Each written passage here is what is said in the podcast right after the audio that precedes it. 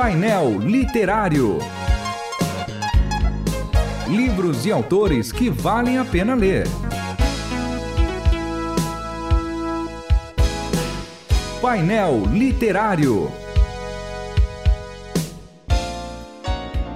Sejam todos bem-vindos ao painel literário da Rádio Transmundial. Hoje a gente vai conversar sobre um problema que assola toda a humanidade, que é a culpa. E a gente, para isso, vai conversar com o professor e pastor Neilson Xavier Brito, que escreveu um livro publicado aqui pela Rádio Transmundial, que é a tese de mestrado dele, ele vai falar isso um pouquinho mais, que é Livres da Culpa, Teologia da Graça no Aconselhamento Cristão. Pastor Neilson, seja bem-vindo ao painel literário. Obrigado, graça e paz. É, falar sobre culpa é, acima de tudo, falar da graça, porque o tratamento da culpa é a graça. A ideia de culpa surgiu a partir da convivência pastoral. São 42 anos de ministério e 36 em Pompeia. Lá na Pompeia. 36 em Vila Pompeia, 42 no total. E eu comecei a elencar alguns casos de culpa.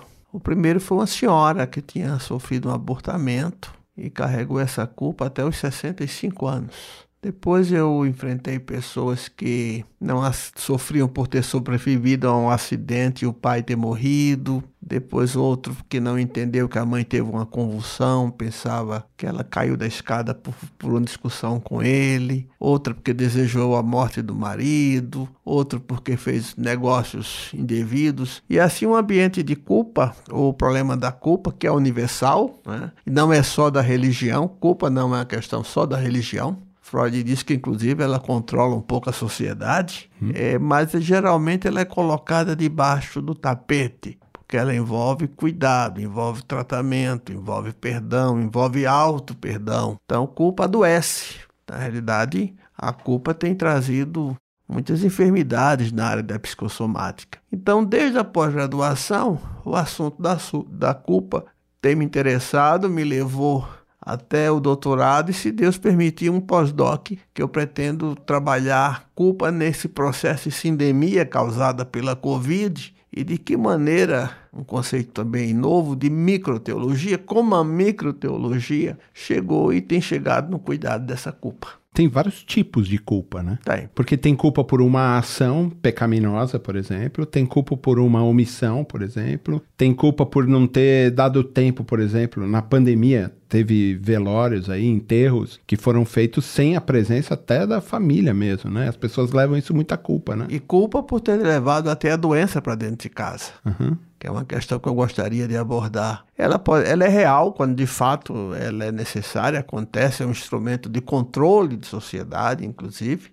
mas ela pode ser uma culpa falsa, né? uma culpa que de repente você leva e ela não existe. Ela é uma culpa também existencial, é aquela culpa que você. é aquele conflito entre o eu real e o eu ideal. Por que, que a minha vida se tornou isso? Então, eu sou culpado por ter tomado decisões. Tem a culpa teológica, que é fácil resolver com, com a questão do, do problema, da, da, do perdão de Deus. E eu criei no doutorado um outro conceito que eu chamo de culpa real, culpa ética, quando você, por conta de novos conhecimentos, de pesquisa, você começa a pensar diferente da sociedade, diferente da caixinha, e você se sente culpado por pensar diferente porque agora você tem instrumentos de conhecimento, instrumentos de medidas que faz com que você possa pensar diferente aquilo que a sociedade sempre condenou, que de fato na realidade não quer dizer que não seja errado do ponto de vista da ética,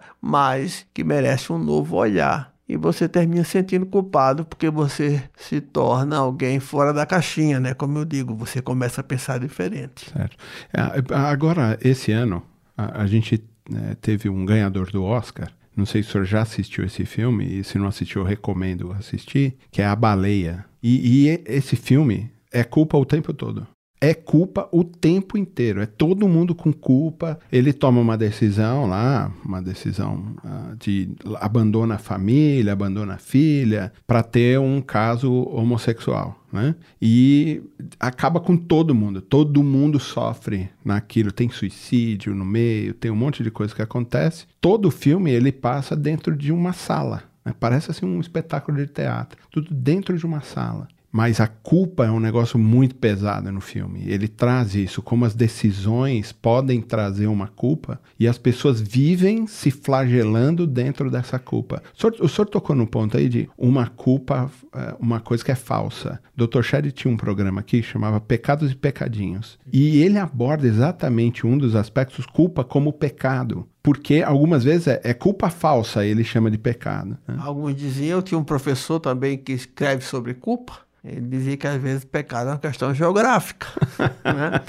e, e você, você foi construído de uma forma que aquele pecado tem a ver muito mais com a construção com que você foi foi desenvolvido, né, ou foi crescendo, do que propriamente com a questão teológica. É, por exemplo, o tabaco, né, que nos Estados Unidos, é, tranquilo, o, né? Em alguns lugares usa a bebida. É. Então, isso faz com que... E há casos mais graves, assim, como a questão é, da, de pecados da... Ou, não quero chamar pecados, mas situações ligadas à área da sexualidade, ou alguns problemas, ou a própria psiquiatria traz alguns novos conhecimentos, a psicologia, a psicossomática, porque na, no doutorado eu desenvolvo culpa, mas eu faço uma espécie de costura com a linha da graça entre a teologia do corpo, a questão psicossomática e o, e o tratamento do, da culpa como um aconselhamento libertador. Eu até digo que é um tanto subversivo, porque o aconselhamento tem que libertar você. O, o aconselhamento produz esse movimento de libertação, de tomada de consciência,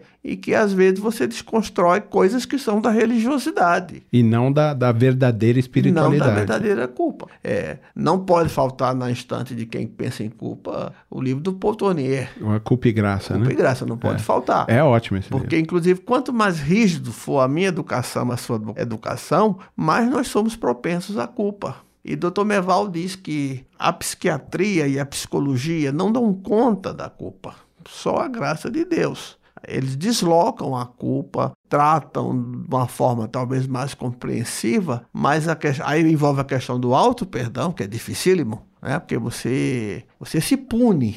Né? Aí vem a questão da psicossomática. Então, você adoece por conta de culpa. Na, na questão do aconselhamento bíblico, a teologia bíblica da graça, a teologia bíblica da, do aconselhamento bíblico, ele dá conta de todos, de todas as culpas? Ele precisa dar conta ou ele dá realmente conta? A graça dá, dá conta de todas as culpas? Porque tem uma culpa que é religiosa, né? Ah, pequei, poxa, Deus agora vai me. Ah, ah mas existe culpas que não estão nem relacionadas a pecados, nem estão relacionadas à religião, mas a graça dá conta dessas culpas também? Eu lembro do, quando eu comecei a enveredar pela teologia da graça, João, eu fui aconselhado por um professor.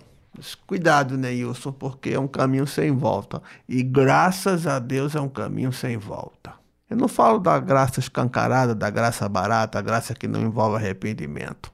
Mas, na minha visão, a graça, quando ministrada de forma bíblica correta, ela dá conta, porque ela vai descortinar um Deus de misericórdia e perdão. Não aquele Deus de punição que nós fomos criados. Mas o Cristo diz isso. Eu não vim para julgar o é, mundo, é, né? Eu, eu vim para salvar. Eu costumo dizer, olha, gente, eu não estou no mundo para julgar ninguém, porque já tem quem faça. Eu estou no mundo para trazer uma boa notícia, que é a graça que pode transformar a vida. Agora, por exemplo, eu trago a graça na questão da psicossomática, Talvez eu não traga a cura física, porque a, a culpa, em muitos momentos, já foi tão tão arraigada no organismo, mas a graça pode trazer uma nova forma de ver e conviver, enxergar e aliviar a própria enfermidade. Ouço o senhor falando e me vem à mente a questão, por exemplo, de Judas. O que me parece, Judas, ele não encontra um arrependimento na graça ou a segurança dele na graça, mas me parece que ele encontra remorso e esse remorso faz com que a culpa se agrave de tamanha vulto que ele encontra a única solução para ele é o suicídio. Não, o remorso não, não muda a culpa. O remorso pune a culpa. Ah.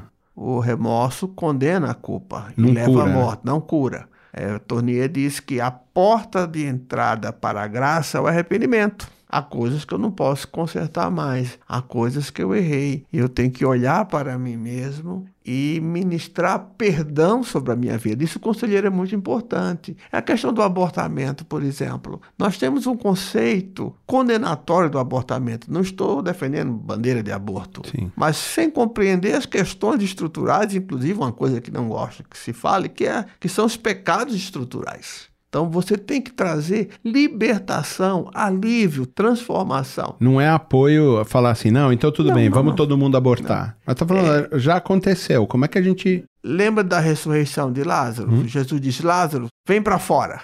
Aí chama o povo e diz: agora vocês vão desenrolar as faixas, esse seu aconselhamento, o processo do cuidado, da poimênica, de transformar aquela vida o melhor possível, dentro do que ele possa.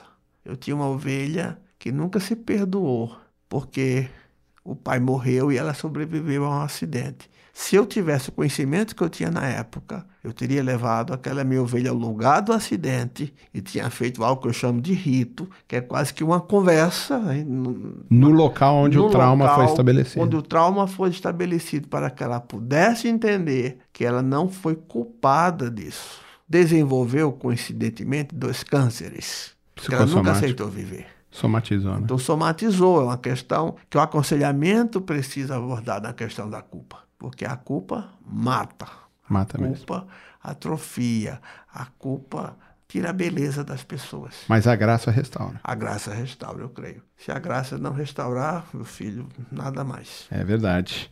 Muito bem, nós conversamos aqui sobre o livro Livres da Culpa, a Teologia da Graça no Aconselhamento Cristão. Você pode adquirir esse livro na loja da Rádio Transmundial ou nas melhores livrarias do ramo, né?